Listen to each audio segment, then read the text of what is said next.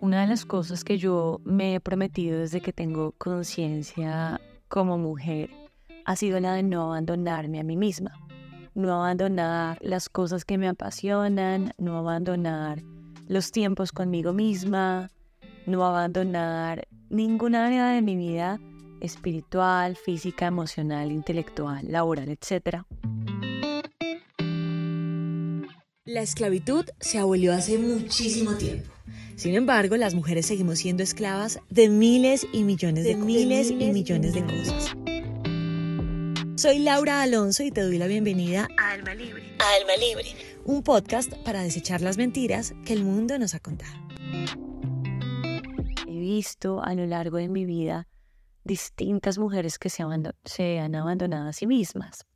Se han abandonado porque tienen hijos, se han abandonado porque se casaron y entonces ahora se dedican completamente a su esposo, se han abandonado porque eh, al convertirse en amas de casa, de repente un día ya no fue tan chévere mm, arreglarse para ellas mismas o volver a ser las personas que eran antes, incluso las que son mamás, yo me imagino que difícilmente pueden retomar sus hábitos de lectura, su tiempo de descanso, su deseo por lucir bellas en algún momento, por las trasnochadas y por todo lo que eso implica.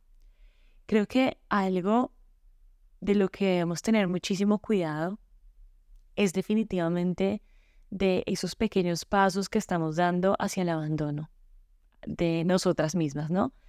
Yo creo que el abandono hacia uno mismo no es algo radical de un día para otro, como que un día te levantas y dices, ay, hoy ya no quiero hacer nada por mí, hoy ya no quiero tener mi tiempo de café conmigo misma, hoy ya no quiero, mm, no sé, peinarme como me peinaba antes, no, simplemente ya no, no. Ese abandono se da paso a paso, ese abandono es algo minucioso y es algo silencioso que nosotras como mujeres vamos permitiendo en nuestras vidas. Y es porque le estamos dando cabida a otras cosas eh, que llegan, por supuesto, nuevas. Obviamente eso no es malo, no es malo que lleguen cosas nuevas, pero el error está en reemplazar nuestras cosas por eso nuevo que llega. Y si bien es cierto que la vida no vuelve a ser igual después de que te casas o después de que te vas a vivir sola o después de que consigues X o Y trabajo o no vuelve a ser igual mientras estás estudiando porque trabajas de día, estudias de noche, etc. O cuando llegan los hijos, también es cierto que no podemos dejar a un lado como que mover prioridades de nuestra vida que implican para nosotras una salud mental, una salud física y una salud emocional que debemos cuidar. Entonces, algo que he detallado y estaba hablando hace poco con unas amigas es justamente eso, que las mujeres tendemos a coger nuestro tiempo, a tomar de nuestro tiempo y repartirlo a todo el mundo, a todos los quehaceres, a todos los roles, pero muy poco hacia nosotras mismas. Y, y sí, nosotras somos todos los roles. Nosotras somos hijas, nosotras somos hermanas, somos mamás, somos esposas, somos eh, directoras, somos eh, X o Y profesión, pero también somos mujeres. Y yo creo que el hecho de ser mujeres hay que tomarlo como que hacer más. Em, ser mujer implica no abandonarse al punto de abandonar algo que te apasiona. Y creo que no hay nada más fuerte en la vida que extrañarse a uno mismo. Tú puedes extrañar a mucha gente, ¿viste? Como que alguien se va y tú, ay, yo lo extraño, extraño mucho a esa persona. Extraño mucho esta época. Extraño mucho cuando me pasaba X cosa. Pero lo más doloroso de la vida tiene que ser extrañarse a uno mismo.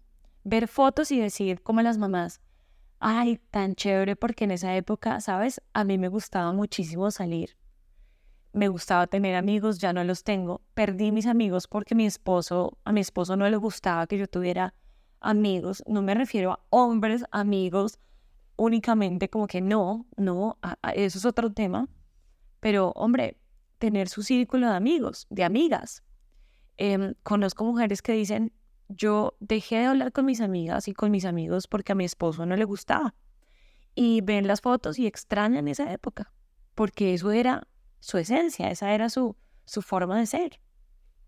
Y permitieron que otras cosas y otras personas no solo apagaran, sino removieran, eliminaran completamente todo lo que hacía parte de su propia vida. Y pienso que uno tiene que marcar los límites con los demás y con uno mismo para nunca dejar de ser todo lo que uno es, todo lo que a uno le ha costado construir hasta donde está. No abandonarse es poder mirar atrás y decir, he preservado mis amistades, he preservado mis hábitos, he preservado mi tiempo a solas, he preservado mi salud física y emocional y mental.